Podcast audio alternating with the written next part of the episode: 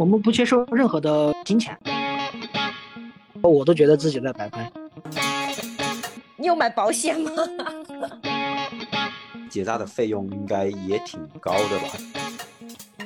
那一次是坐着警车上去把这个猫给抓下来的。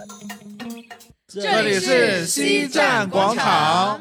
好，各位听众朋友们，大家好，欢迎来到这一期的西站广场，我是广汉大爷。布朗尼，我是大卫，我是海豹太太。哎，今天人超级多的，哎，哎，又是我们四个，因为我们节目就是哎，虽然在这个业内小有名气哈，这个业小到什么程度呢？可能就是我们四个的范围里面小有名气。然后今天就请到一个超级有名气的人，对吧？这算不算对？应了那句话叫做呃。念念不忘，必有回响。我发现我们做到一百期以后，真的就有很多意外的收获。毕竟是十万、几十万级播放量的节目嘛。但是几十 万在这一期的嘉宾面前，我觉得说出来都有点就不好意思说着。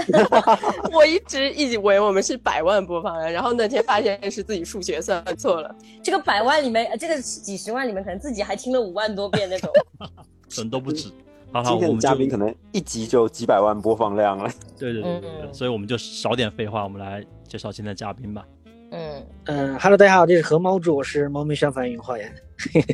哎，就语文老师的语文老师的自我介绍非常的顺畅，你知道已经经常在各个节目里面自我介绍。对，正好是因为大卫这边。然后我们联系到语文老师，然后因为我们对这个、这个、这个、这个，我现我应该称为工种吗？还是说这个范围就一直很好奇？因为我本人平时也会做一些猫咪救助的嗯事情，但是就是属于是个人行为，比如说猫路上见到啦，或者是它处于一个需要救助或者比较好救助的状态，我才会去去救助这个猫。那但是语文老师是属于那种。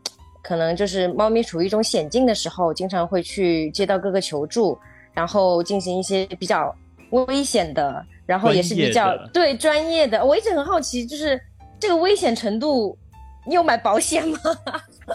而且买不到，买不到保保险。这个是你明知道比较危险，你还去的话是。保险公司不会给你买的哦，真的吗？不属于这种全员都属于这种危险职业，可以去买一个意外险都不属于因为因为现在这个猫咪消防员还没有正式的成为一种职业，所以说是不行的。对，我听说只能挂靠某些什么高空作业的这种蜘蛛人的公司，如果他们愿意，愿意的话是可以帮忙，就是带着买一下我们。啊，对对对，这种的话，而且是属于这个全员可以享受在企业的税前扣除的范围内的。主要是我们以前以为，比如说我们会经常对于我们普罗大众来说，天真的真的以为，如果说遇到什么动物受困是可以打幺幺九的。后来其实我有朋友真的去打过幺幺九，但幺幺九说这个我们可能管不了。所以就是猫咪消防员这个东西，其实是一个应该说是新鲜的工种，或者是大家其实日常生活中其实是需要这个工种，但确实是比较小众，大家可能也不太之前不太会知道。后来因为我是我是真的语文老师的粉丝，我很久以前就 follow 他的账号，然后去看他对各个猫咪进行救助。我当时第一反应是，哦，这个人经过专业训练吗？就是就是你们一开始的时候会真的去做一些，就是属于救助一些比较危险情况的一些。专业训练吗？培训啊之类的。所以，所以我也想问问，就语文老师是怎么会踏入这个行业，然后怎么会学到这些这些技能？怎么会去想去说做这个，然后又又去培训这些技能的？呃，其实一开始我就是收养猫，后面收到的求助越来越多以后，就更多的呃发现哈，就是呃很多人遇到这种被困求助都第一时间打幺幺九，幺幺九呢，他们嗯很首先一个就是很忙。然后他们，但是他们对猫咪的习性呢，其实不是很了解的。嗯嗯。所以说，如果我们有专门的一个人来做这样的事儿的话，可能还是会 对社会这个社会公共资源配置起到一丢丢的贡献。还有，呃，更关键的是，一开始我是收养猫，收养猫，渐渐的越来发现就是，呃，收猫猫收养越多，急于诱发那种病害，猫咪会生病嘛。嗯，就是不能让这些猫咪聚集。你大家都知道，这种传统的收容中心其实是很多猫的。如果出现病害的话，病害的话，可能可能会好心办坏事儿。所以说，我们从一开始的收养，再慢慢的就变成了救援被困的。然后，呃，只会在能力的范围内收养。现在目前呢，我们在两个城市有救援领养中心，更多的是救去救援被困的猫猫，能力范围内收养一些猫猫。嗯，最开始我踏入这个这件事儿的原因，其实。就是因为是幺六年的时候上成都来就想养一只猫，然后但是去找领养就感觉传统的领养比较麻烦，其实。然后后面在楼下小区里面看到了两只猫猫，一只橘橘橘白色的猫，一只那种纯白的一瞳鸳鸯眼，就是鸳鸯眼的猫猫。我小时候从小养的是一只橘色猫，我当时其实在呃网上去买了一个诱捕笼，抓到了一只橘猫，呃，但是我觉得从小都养的是橘子猫，然后我就把它给放了，放了以后继续捉到了一只一瞳的猫，最后好景不长啊，那个。橘白的猫就死掉了，就是小区除虫嘛，可能它吃了死老鼠，然后就死掉了。然后心里有一点小愧疚，就从幺六年开始，业余时间开始收养一些猫猫，跟他们找领养。那个时候是做公众号，哦，当时到幺呃中间又爆爆就收养了很多猫，爆发了几次猫瘟了以后，就感觉收养猫不是就就可能有些时候会好心办坏事儿，收养多了以后，所以说慢慢的呃。幺九年幺末幺八年末幺九年初，有人跟我重新提供场地，呃，然后慢慢的我才开始全职的在做件事做这件事儿。幺九年初，然后刚开始全职做件事的做这件事的时候也是收养猫，后面随着就是呃拍了一期视频发到网上，嗯，然后就上就火了，就有了 二十多万粉丝在 B 站上面，然后然后就有很多人想来领养我的猫。然后还想给我捐捐款、捐物资之类的。然后从开开始和猫住，我做这件事儿开始，我就是说过，就是我不想接受任何的捐款。我想要要做事儿的话，我就只会把它做成一份事业。然后就开始接受物资，但是不接受捐款。慢慢的就这样，嗯，从我一个人到现在有十多个人，有两个站点，就是这样走起来的，可以这样说。猫瘟啊。它到底是个什么病？是类似感冒呢，还是肠道类疾病啊？就是猫瘟是不是得了一定会好不了？嗯，怎么说呢？其实三个月以内的猫得没打疫苗得了这个病，基本上就是很蛮难的。其实，呃，它是一种肠道性急，你可以理解理解为急性肠胃炎，超级厉害的急性肠胃炎，然后传染性也强。所以也还是有疫苗可以去预防猫瘟的。对，打了疫苗以后，呃的话，猫猫就基本上不会感染这个病。但是有些时候小猫就急于感染猫瘟的，而且猫瘟的治愈率，以现在来说，怎么说呢，还是不是很高。在我看来，其实小猫主要是抵抗力不够，大猫的话熬过一个星期还好，小猫的话，其实三个月以内的就是很危险的。哦，好的。不然李老师刚刚有什么问题？不好意思，哦，没有，我只是单纯的想知道，就是现在。您的两个站点就是一个在成都，是吗？哎，一个在成都就业领养中心，一个在重庆啊。哦，就很近，都是川渝地区的。对，所以川渝地区的猫现在比较有福，是吗？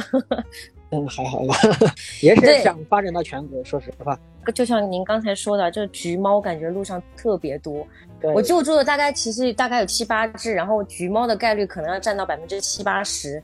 嗯，然后那也有捡到过非常非常小的猫，而这个时候其实我我我比较疑惑的是，就是像这种小猫捡回来，因为我也很难把它养活，我就我其实因为我们不是专业做救助猫的，作为只是一个可能有善心的普通人，那我们就会面临一种心心态上的纠结，就比如说我救回来它也不一定能够养活的时候，我要不要救？就像您可能去救助一只猫，或者是去在高空作业上救助一只猫。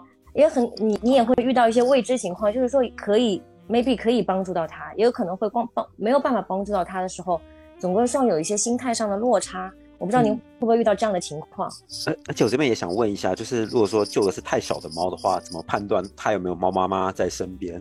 嗯，这个其实说实话哈，这个呃挺挺需要给大家说一下的，就是如果路边你发现一只小猫啊，你暂时先不要去动它。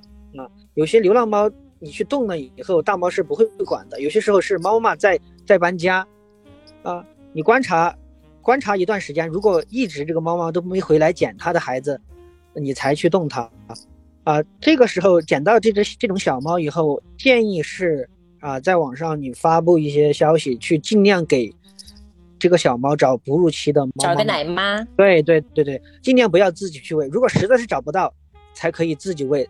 哎，要每两个小时喂一次喂羊奶，但是如果羊奶，哎，你短时间找不到，也可以去超市里面去买这个舒化奶，不要喂牛奶，喂牛奶的话是容易拉肚子的。然后还要拍屁股帮它排便，对吧？乳糖不耐。对对对对，而且你还要用棉签温水跟它刺激排便哦。其实是照顾小猫，其实是很难的一件事儿。对，听语文老师这么说的话，我是觉得，像这样的小猫，如果没有被好心人收收养回来、捡回来的话，它在野外生存活的概率可能会非常低。啊，基本上没有生存，不可能是活下去。没有猫妈妈，没有人捡回去的话，还有一个，其实经常很多人哈，看到，比如说，呃，在在。比如说有些仓库看到一窝猫啊，看到一窝猫，其实是猫妈妈生在里面的，就是先不要直接就去动了，动了的话，有些猫很怕人，然后闻到味道以后，它不会管这些孩子的，就是没有办法。所以说有些时候还要先观察，不要盲目的去，呃，去动小猫。要去动的话，你要戴个手套啊，嗯，小心一点，就免得好心办坏事儿。经常有很多求助人说，呃，我捡到一窝猫啥啥啥之类的，其实猫妈妈就在附近，有些时候。它就找吃的了，所以这个手套是橡胶手套呢，还是这种？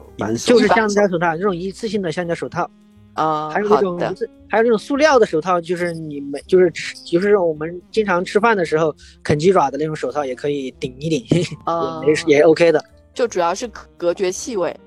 对对对对，不要猫猫沾染上了陌生人的气味。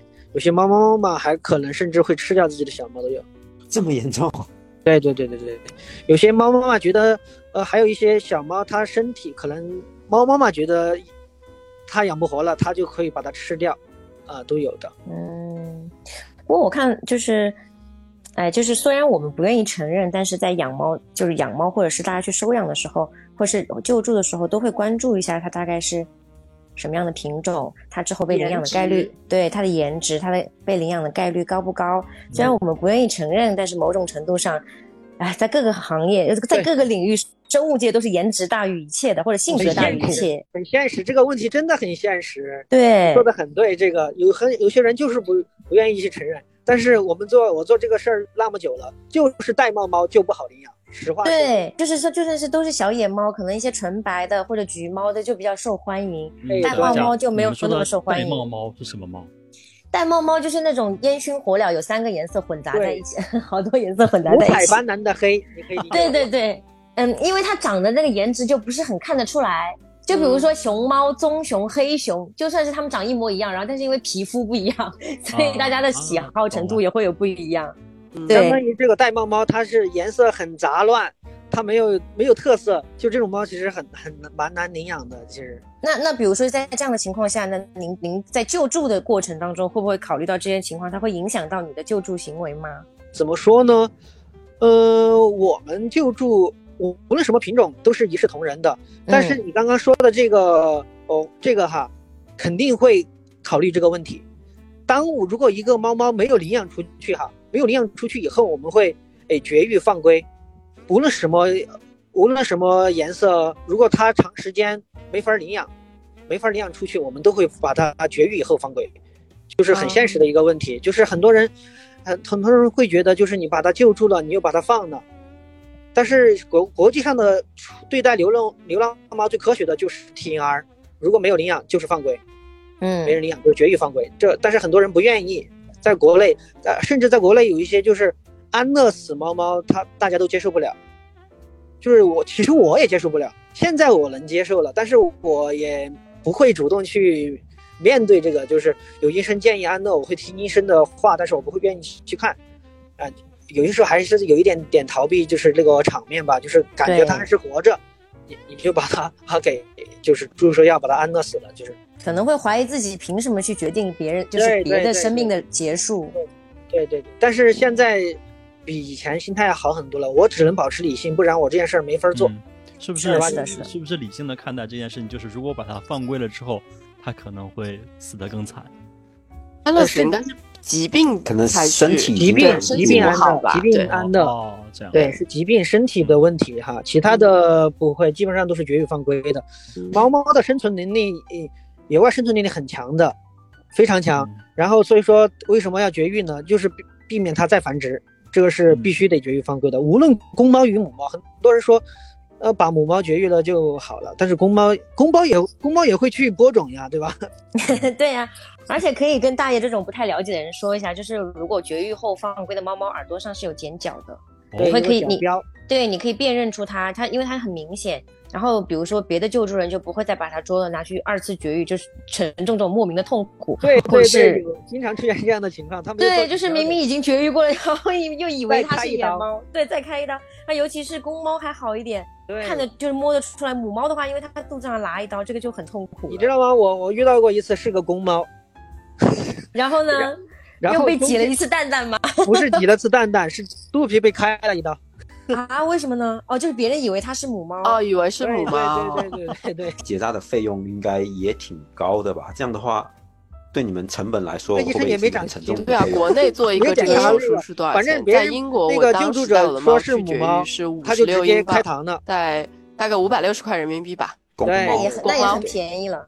现现在来说，莫名其妙挨了一刀可是想问一下，就是如果说每一只流浪甚至有猫都要免费的结扎的，对，因为医院也会有这种类似于公益去去支持。，对，还有一个就是我们要给他们曝光啊，哦，就是 流，就是流量置换，是不是？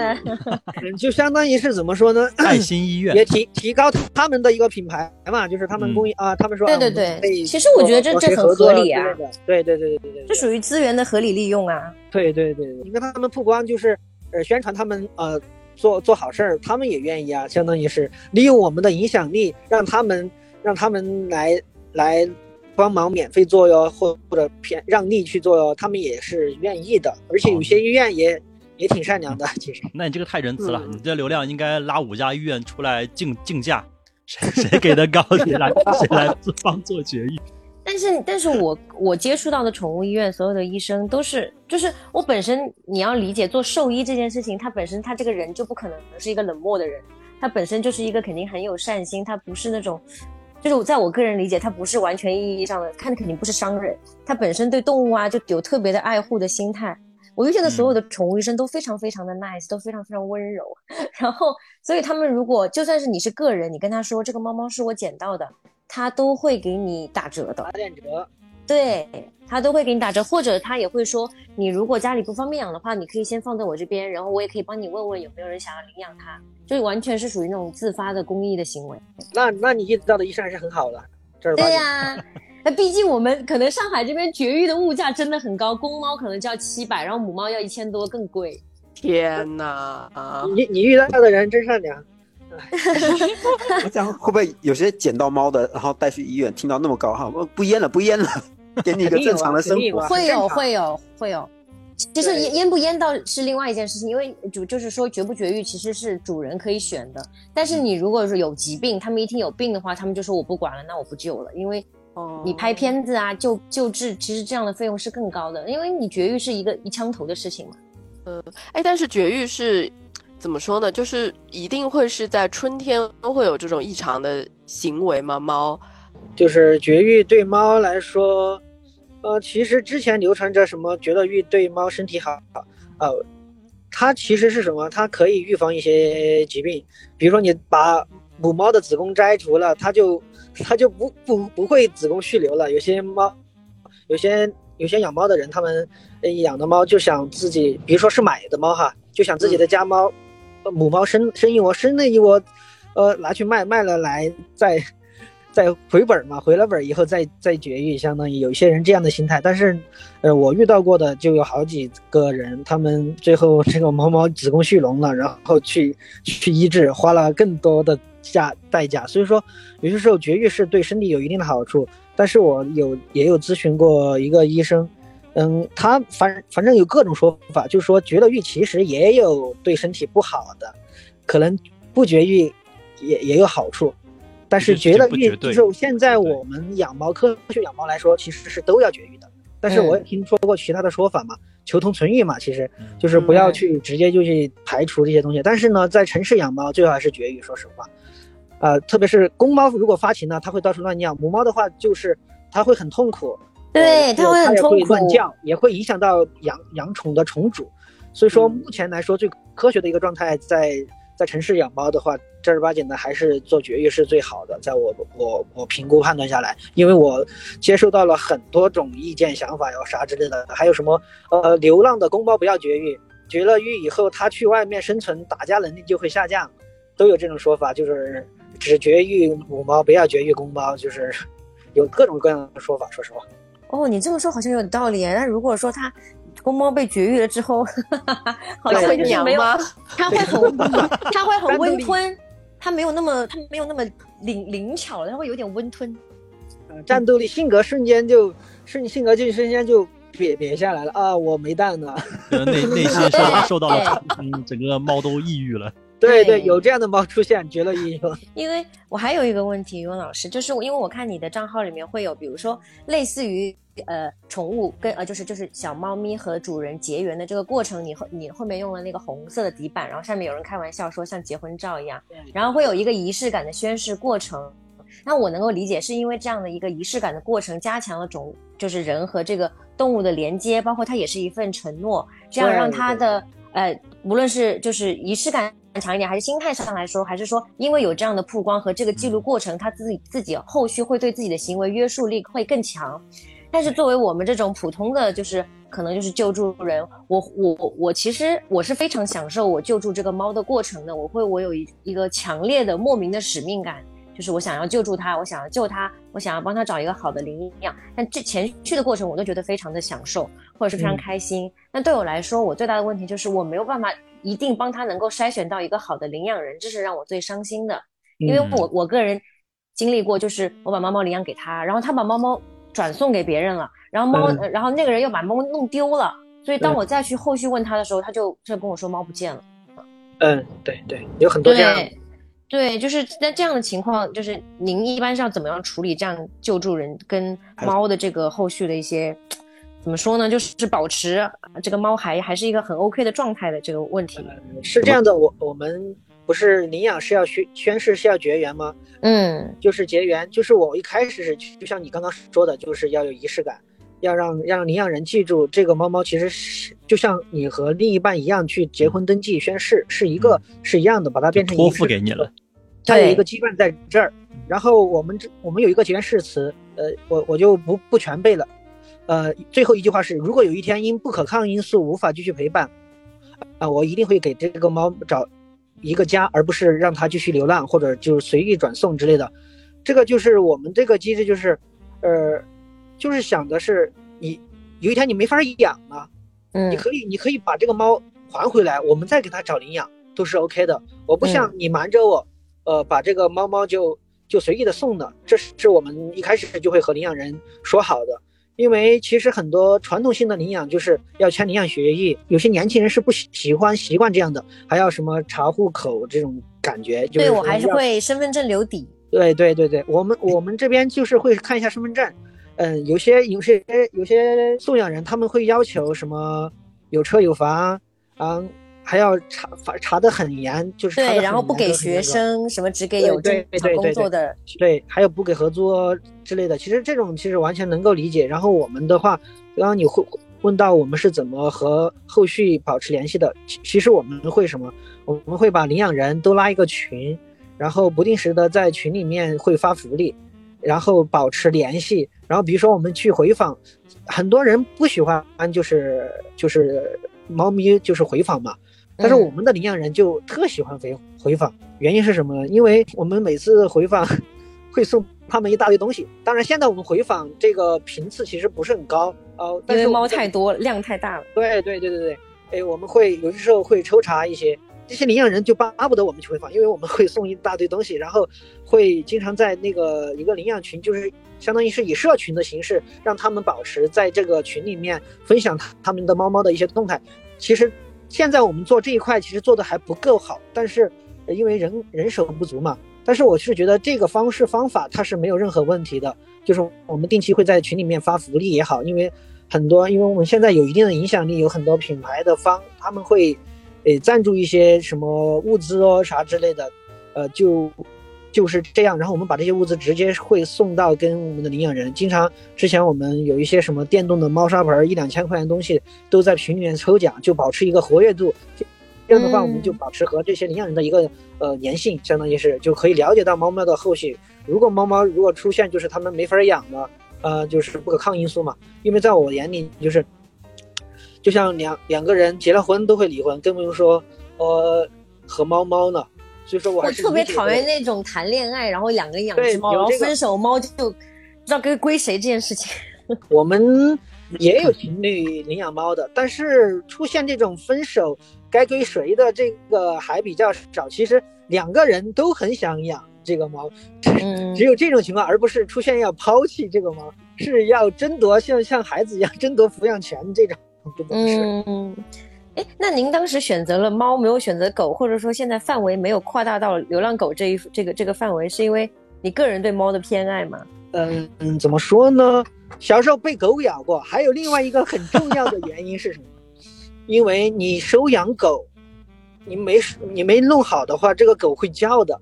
啊一直黏，它饿了会叫的很厉害。像猫猫的话，其实你照顾好了，呃，然后其实它是基本上不会咋叫的，比如把绝育做好哦，呃呃之类的。而且狗是需要遛的，猫不需要，啊对，就是而且不能取个名字叫和狗住吧？哎，你在骂谁？怎么回事？但但是确实还有一个营销号，营销号取名叫和狗住了，而且他还要蹭我们，专门取了名字叫和猫住领养，然后他们就是专门去诶带货卖东西的，其实他们根本没有做实实际意义的东西，就是去蹭，就完全是蹭，有这有这个这样一个号，然后还在网上 diss 我们。说因为他们盗？因为他们是什么？他们盗去盗取了我们，我们不是公众号上有领养名片吗？他嗯们就是呃把我们的领养名片呃直接放到他们的公众号上，根本没有跟我们打招呼或者啥。其实我们建介意的根本不是这个他们去传播这个，其实去传播这个呃去扩大更多的让更多人看到这个领养名片，其实是好事。他们做的很恶心的一件事就是什么？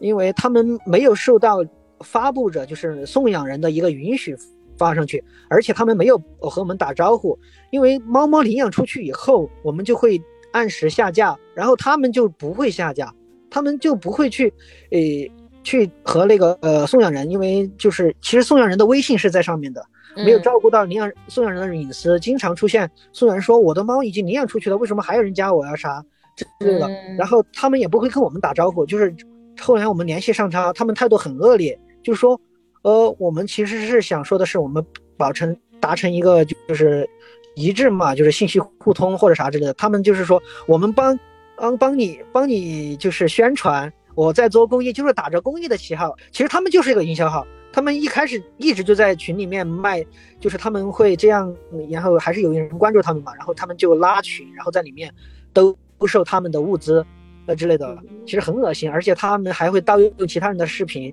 其他网络上热门的这种救助视频，你说是他们救助的，就超级恶心。但是，但是他，但是我们其实是一直在忍他们，如果他们再过分呢，我我我是想曝光他们的，但是我一直做不出来，就是曝光出来就感觉是在网暴他们，在我眼里，网暴本来就是个错误。呃，如果有需要律师资源的话，我们也可以提供的。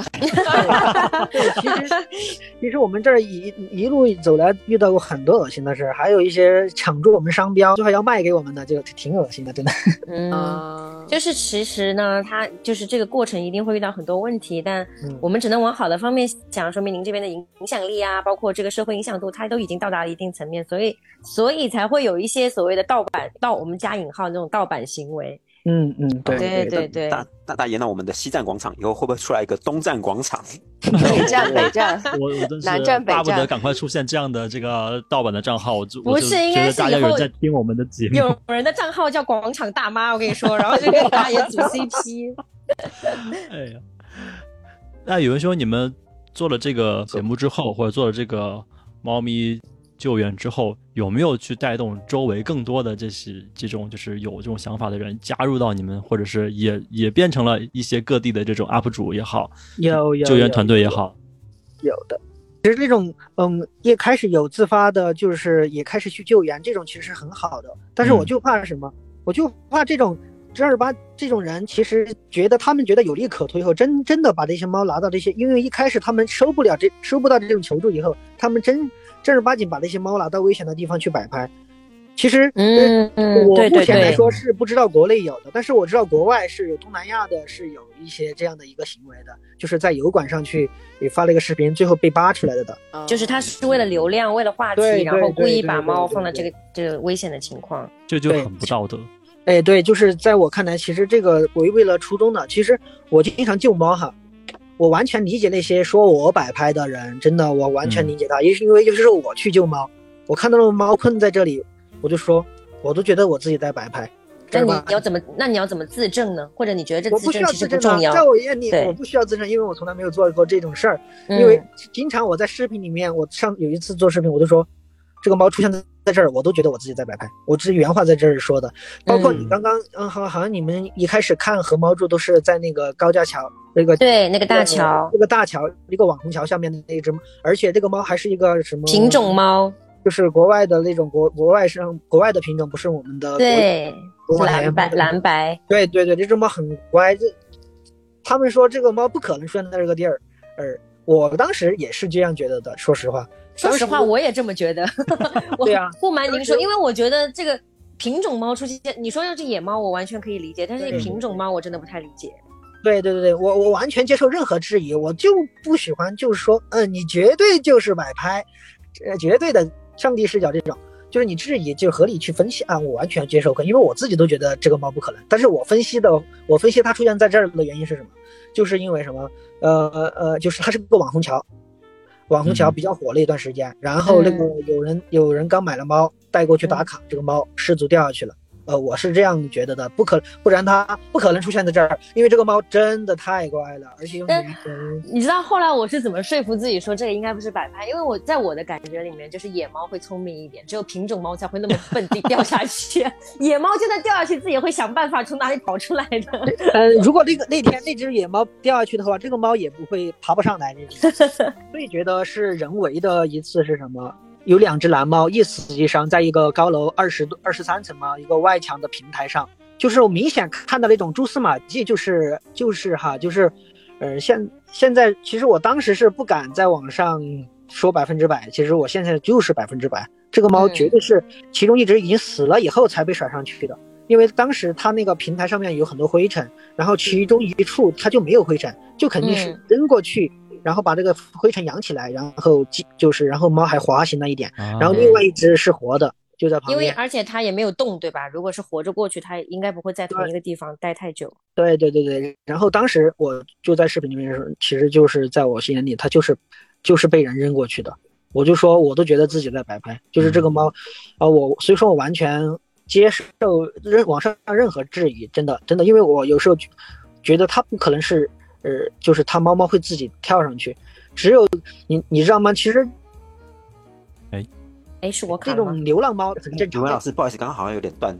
马上我去，我马上我马上到，已经到了，然后我上去连 WiFi 吧，给你们聊。好，好呀，好呀，好呀，好呀。所以我们也就特别说一下，其实刚才我们的录制过程是语文老师在救助呃回程的路上，在车里我们加入的一段内容。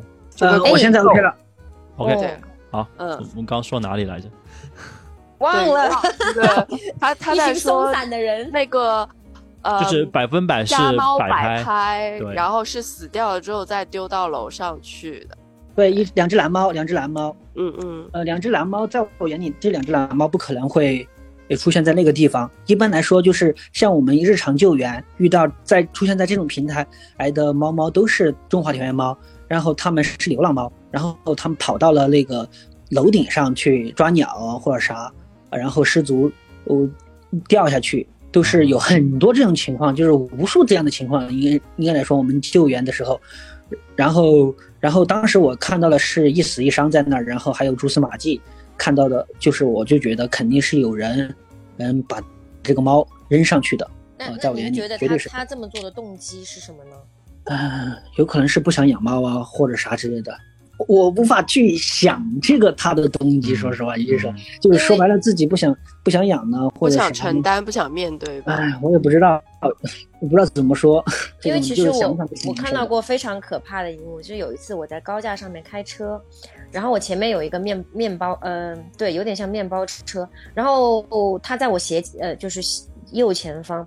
然后开车开着，因为那个时候大家车非常的堵，但是已经陆续开始动起来了，所以大家的车速大概有六十的样子。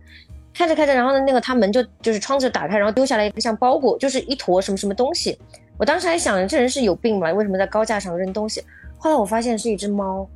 然后你知道我我当时，而且那个时候车流量太大了，根本你没有办法停车，你没有办法做任何的阻止这样的行为，或者是救这个猫，你根本就做不到。但那个猫可想而知，在这样的车流下是一定会被被撞死的。我相信大家都会有看到那种高架猫狗莫名其妙出现在高架上的尸体。我真的，首先我是不能理解这些人这样，然后去欺负一个幼小的生命。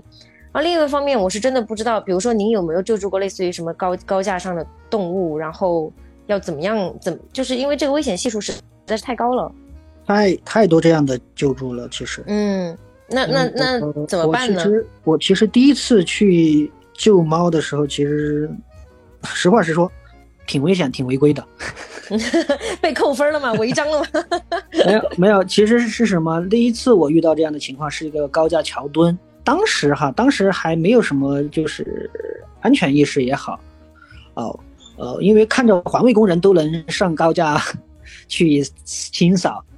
然后我也从那个匝道，然后匝道沿着边边，就是想着走边上一点肯定没事儿嘛。然后走边边，然后在高架桥二环成都二环高架，然后放到一个呃航空箱下去。还好那只猫比较比较那个怎么说呢？不是很怕人，食物，比较比较懂事儿。然后放了一个航空航空箱下去，然后把它给抓抓了上来。当时我上高架的时候，我还在说，请网友不要模仿，现在是。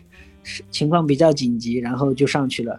然后当时是自己发到网上的，也有很多人点赞，也有很多人骂。的确，确实该骂哈。然后呃，因为其实行人是不能上高架的。是的，是的。嗯，到到自此以后，我就从来没有上过高架了。然后我上高架都是什么？就是有人求助我。曾经有一次哈。是这样去救猫的，因为这个猫在那个，呃，高架桥上沿边有那种水水泥护栏嘛，然后它就粘在那个护栏上面，其实它是随时可能掉掉落下去，掉到高架下下面以后造成交通事故的。然后那一次我是打的幺二三四五，就说明了这个情况，说明的比较严重，就是说如果掉下去以后可能会。造成交通事故也可能砸高空坠物砸到人，然后那一次是直接警察，我没想到是警察不是交警是警察，我坐着警车上去把这个猫给抓下来的那一次是，呃其实嗯其实这种怎么说呢？这种在于大家看来其实也是一个怎么他们会觉得其实也是在浪费社会公共资源，但是在我看眼里看来，它的确是一个安全的隐患。我是用过这样的一个方法去成功的把这个猫救下来了，还有呃后面后面我们遇到的高架桥的猫都是在桥下用高空作业车，呃在桥墩上去诶救猫，都没有上过高架桥了。哎，所以我们的高空就业车是有合作的单位还是我们自己买的？嗯，如果我们都买得起高空作业车，那不就 这种高空作业车一开始是什么？就是要救援一些很高的，比如说树上啊。比如说那个桥墩上哦，一开始差不多是，呃，求助人如果求助人愿意花这个钱去，呃，请高空车，就求助人出这个钱。呃，如果他们不愿意的话，就是我们出这个钱。一开始这个高空车是要差不多接近一千块左右的，但是随着我们经常救猫，呃，以后这个高空车师傅直接只收两百块钱，相当于一个出场费，一个油费。你知道那种特。这种作业车其实是消耗挺大的，油耗也挺高的，其中一次。嗯，其实这个还特别要感谢一下我们成都的这种高空作业车那家公司。现在来说，其实，呃，因为我们最近经济情况也不是很那个嘛，然后设定了新的规则就是要请高空车，只能是求助人出钱，我们不会出钱的。嗯嗯嗯嗯，因为我们救猫都是免费的。嗯嗯，现在要求由求助人承担这两百块钱，这个两百块钱其实已经很少了。如果嗯，对，是这样的。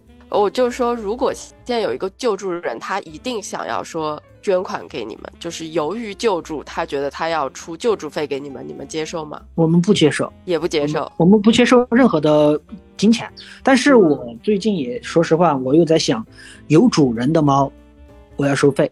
就是现在也在想啊，只是之前为什么不不这样去做呢？什么叫有主人的猫呢？就是主人来求助去救自己的猫。哦哦，这个意思，呃，就是因为他的没有办法没有照顾好，导致猫处于一个危险的情况。嗯，对，就是他自己家的猫不是流浪猫，流浪猫免费，但是有主人的，我想我又在想考虑这个事儿，因为之前没收费的原因是什么？其实之前就是很现实哈，之前我我去救猫，呃，这个一开始这个人没有问我收不收费，哎，他态度就，哎，就很也不说很恶劣吧。就感觉是我们被他请来的，嗯，请来的。然后最后我们把猫救下来，问问我多少钱的时候，我说不收费。哇，瞬间态度一百八十度转弯，真的。嗯嗯嗯。还有一些人是什么？他可能觉得你这个本来就是付费服务，你是属于一个服务行为，我没有必要特别怎么怎么样，是不是？对对对对对，就是有些还很恶心，挺高傲的，就不说不继续说了。还有一个就是有些人哈，如果你要收费，他就不救了，你知道吗？对，我觉得你刚才说这个问题的时候，我就想过。有些人可能觉得啊，我猫猫没花那么多钱，你还要收我一什么一两千或者八百的救助费，我就不救了。对对对，有这种，所以说一直在那个，呃，我最近也有在想这个问题，就是，呃，如果是有主人的，他们愿意给。就收还是怎样，反正还没有决定，还没有确定这个东西。那其实这个我觉得还是有很多不稳定的因素在里面，他可能就骗你说，哎，这不是我的猫啊，因为他知道你要收费。那我带走，我也不知道。然后等你带走之后，我再去领养。带走了，有道理。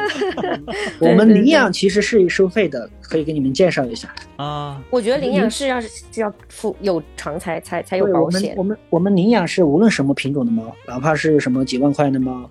豹猫、布偶猫或者啥，都是一视同仁，是会收三百块钱。但是这三百块钱里面，我们会送三针疫苗，我们就其实就是要保证这个猫猫要打疫苗，然后凭我们的结缘证，嗯，带去其他医院绝育。最近我们谈了新的，直接免费了。所以说，在我们这儿，呃，在我们这儿领养猫，很多不是在我们这儿领养猫的，他们都愿意来我们这边登记备案，就这样的。因为只要他们不是买的猫。你都可以来登记备案，然后可以享受领养代替购买的福利，就是鼓励大家用领养代替购买，因为很多商家他们医院他们愿意就是让利让利便宜，之前是要收一两百块钱一只的，最近我们新谈了新谈了的是每个月是有三十只的名额，是免费的，所以说我们随着我们的影响力越来越大，我们用我们的流量优势去给这些领养代愿意领养代替购买的人创造了更多的福利，其实他们在领养来我们这儿领养比他们去买都划算划算太多了。其实我们有在做这样的一块，还有我们更多的其实也知道，流浪猫是永远救不完的。我们更多的是用我们的视频去宣传科学养猫，科学，呃，就是科学管理流浪动物，这是我们一直在做的一件事儿。但是其实说实话哈，现在这个互联网时代，他们更多的是更多的是喜欢这种娱乐化的一些视频。但是有的时候我也觉得我们的视频。太多说教类的一些东西了，我们一直在输出我们的价值观，可能有些人渐渐的不怎么爱看我们的视频了。说实话，这种情况，其实，在我们眼里，其实上上次有看到一个一张图片，上面写的就是一几个字，就是一个自媒体，你又要在互联网上保持你的一个什么正义感，还有一个你的一个说实话的一个态度，还有一个你的号还存在，其实是很难的。就是我。具体忘记了这句话是怎么说的，我觉得这句话说的很对，你知道吗？各大平台的很多人、很多运营，他们劝我，他说：“你别，你们不要太有社会责任感了，小心号没了。”经常我们会，其实其实我们经常去发声，但是现阶现阶段越来越不敢发声了，你知道吗？完全理解。对对对对，就不敢发声了，因为现在我们要说实话，这么大的一个呃，从一个人到十多个人。还还有我们现在，呃，一直想的是把它做成一份事业，可持续发展，这就有一些现实的问题存在。但是我一开始的初心，它其实就是帮帮助流浪动物，然后科学管理流浪动物，然后把这件事儿做成一份可持续发展的事业，而不是到处去求爷爷告奶奶找人捐款这种不喜欢。对对。所以说我们现在还有一个更多的是什么？提高我们的一个造血的能力。对，有更好的一个清晰的商业模式。对对对对对对，现在我们也在做我们的尝，在尝试做我们的商城，还没有官宣。嗯，一开始很多人都说你们快点带货，快点卖东西，有啥之类的。但是我们其实，在在我眼里看来，其实说实话，呃，我们的商业跟我们的做的事儿它是不冲突的。商业是商，商业是商业的东西。我们现在做我们的旧猫宣传科学，它是分为两块的。嗯我我一点都不去排斥这个东西，它就是一份事业。很多人说，哦，我是一份公，他是我问我们是不是在做公益，我说没有，我从来没有把它做当做一份公益，就包括各种采访，我都是这样说的，我嗯一点都不避讳。嗯，我完全理解，在甚至是体量上去了之后，你的本心和他这个所谓的我我们比较俗气的商业行为，他是没有办法，就很难去平衡它。有时候会需要面对一些质疑也好，一些困难也好，还有一些自己心态上的变化。好对对对大，大大爷，那要不然我们要问我们最有深度的问题？我我不知道这个问题应该应该怎么问，就是我们一般最有深度的问题就是，哎，你做这个事情到底赚了多少钱？或者是收入收入怎么来？因为我刚刚觉得刚刚听起来就是，比如说出车要费用，节节育要费用，然后像嗯十多个人也要费用，然后还有包括啊成都、重庆的房租，然后还各有种开销，然后各种猫猫的猫砂、猫粮，那那那要怎么维持呢？这听起来这个付这个成本很高呀。是很高的，是很高的。呃，所以说我们是在能力范围内收养嘛，更多的是救援。哎，不然大卫，我们这个如此有深度的问题，不如就放到下一期，我们再和语文老师深入的聊一下关于他们商业化的一些问题。最后，反正也希望大家就是听众嘛，嗯嗯，用领养代替购买，科学管理让动物嗯就嗯 OK。，也希望我们能够更早的在上海看到你们的身影了。好，嗯，好呀，嗯其实哎没关系啦，现在都是跨跨区域，已经超越了物理物理物理关物理限呃限制了。嗯，嗯，嗯，好呀好呀，好，好那我们今天反正先到这里。好，好，谢谢大家，谢谢老师拜拜拜拜。拜拜。